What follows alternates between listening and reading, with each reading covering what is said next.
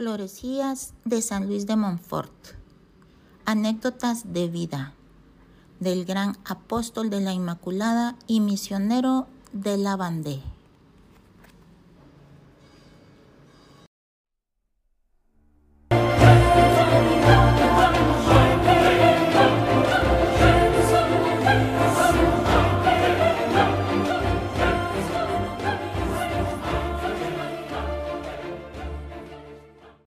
Viste la providencia.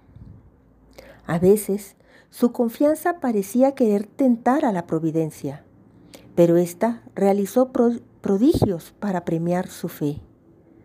Queriendo conseguir un vestido resistente, pidió a un cohermano que fuera a comprárselo y le entregó las 30 monedas que le quedaban. El amigo le observó que esa suma era insuficiente. Vete, le dijo, no te preocupes. Si te pidan más, entrega el dinero al primer pobre que encuentres. El cohermano se dirigió al negociante, que al ver que solo le ofrecía 30 monedas, lo tomó a burla y ni siquiera le respondió. El comprador salió entonces y entregó la pequeña cantidad al primer pobre y volvió a casa. Al llegar encontró a Luis, que le dijo, Bien, mientras tú dabas limosna, una persona generosa me ha regalado estos diez francos. Tómalos y paga con ellos el vestido que necesito.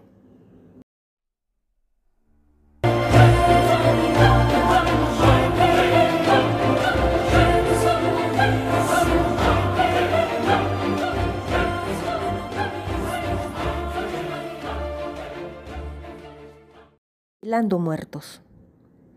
Entre tanto, la carestía continuaba y amenazaba la existencia misma de la pequeña comunidad.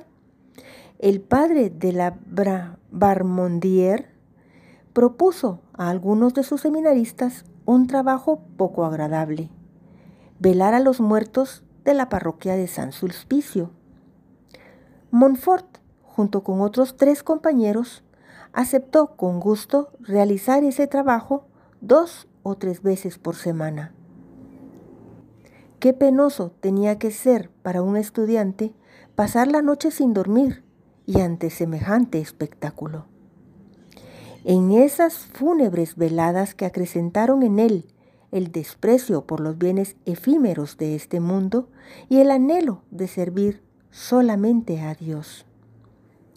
Cierta noche velaba el cadáver de un joven muy rico, herido mortalmente al salir de un local de mala fama. Quizá entonces compuso aquellos versos que más tarde haría cantar a las gentes. En la muerte, pecador, todo acabará. En la muerte, el Señor te vendrá a juzgar.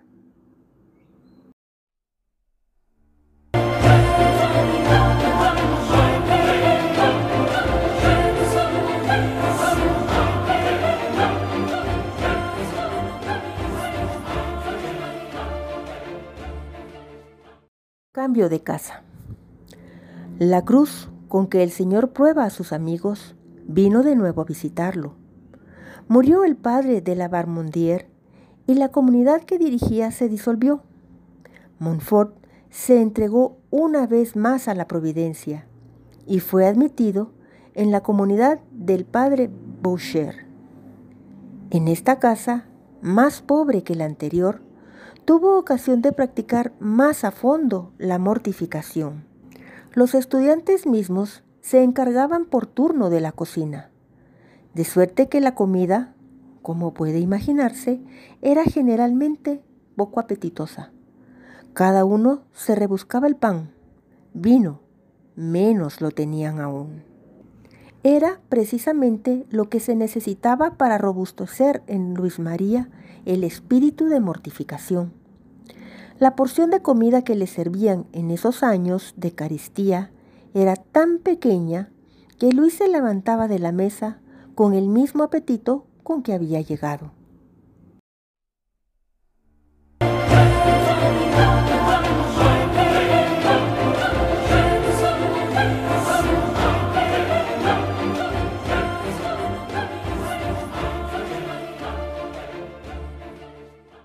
Enferma de gravedad. Pero una vida de tan intenso sacrificio no podía durar mucho. En efecto, Luis María enfermó gravemente y tuvo que ser recluido en el Hospital de los Pobres. Condenado a la impotencia, desprovisto de todo, acostado en un catre prestado, se alegraba individualmente por hallarse entre los pobres. Pero el mal era grave y se llegó hasta temer por su vida.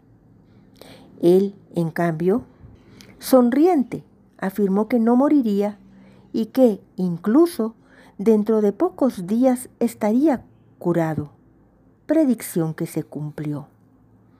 Pasada una semana, lo vieron estupefactos levantarse del lecho, caminar, leer y dedicarse a nuevos proyectos de estudio y de caridad.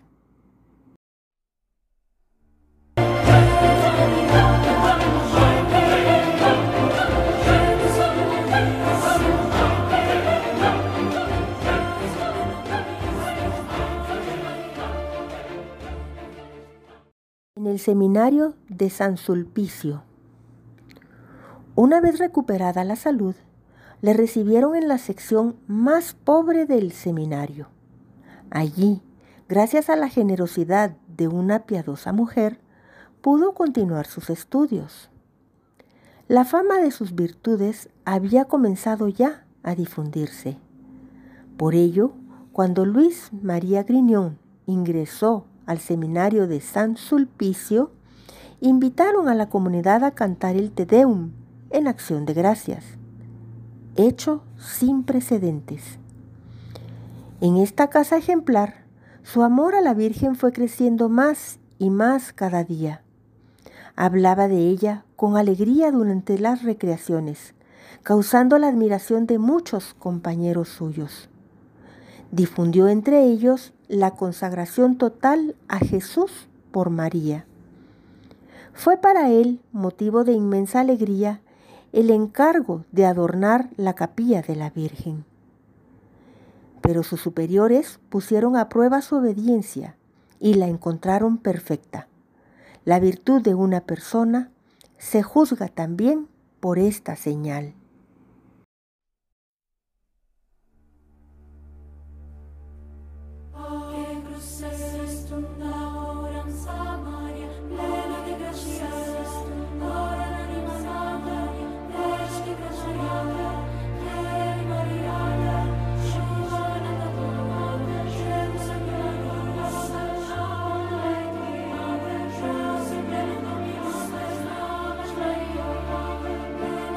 Hey.